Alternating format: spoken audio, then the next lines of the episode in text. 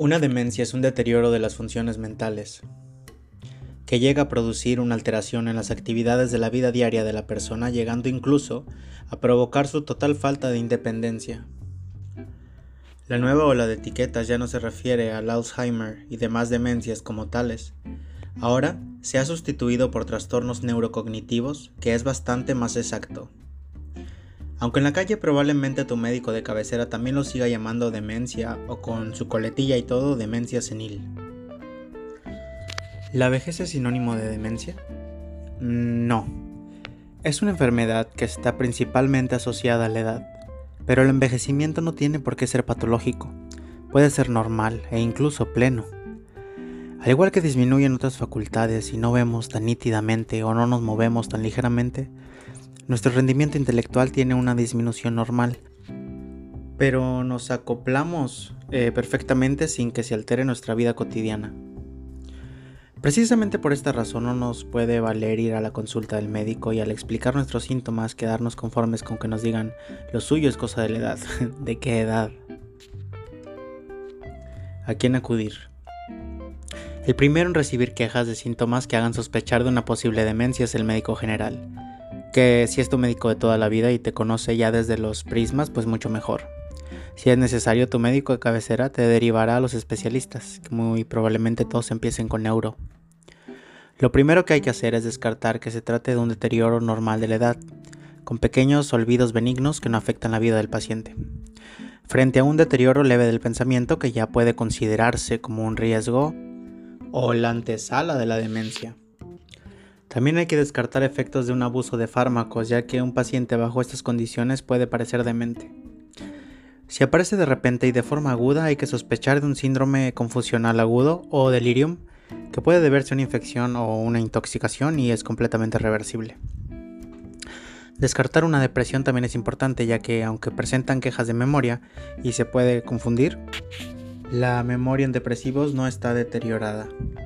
Si ya tenemos claro que sí es una demencia, debemos tener en cuenta que la enfermedad de Alzheimer no es la única. Otras dos muy frecuentes son las demencias vasculares y la demencia de Lewy.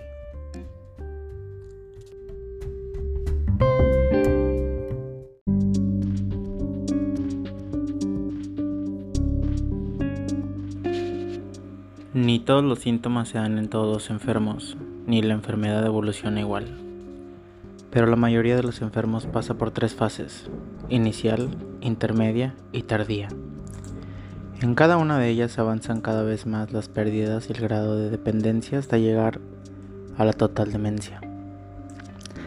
La demencia no mata al enfermo, muere por las complicaciones asociadas, como son caídas con traumatismos o fracturas, desnutrición, deshidratación, abandono de la medicación por otras enfermedades, infecciones urinarias y neumonía por aspiración, entre otras. ¿Cómo detectar la demencia?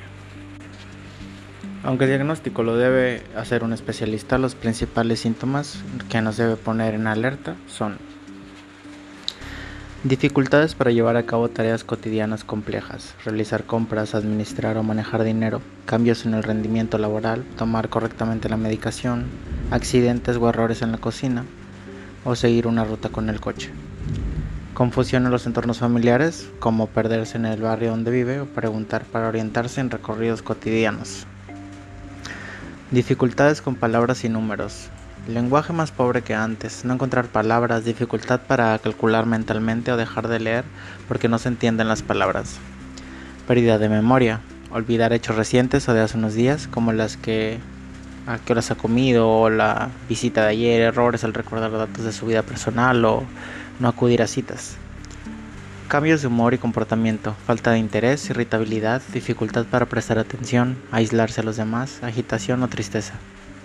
Es importante que si detectas algo extraño no esperes en estar seguro y has oídos sordos a eso de que es algo propio de la edad, acude raudo y veloz a consultar al médico, pues en este caso si hay mucho que perder.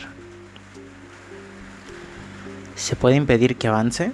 El tratamiento farmacológico del Alzheimer no cura, pero sí retrasa el deterioro mental o progreso de la enfermedad entre 1 y 3 años.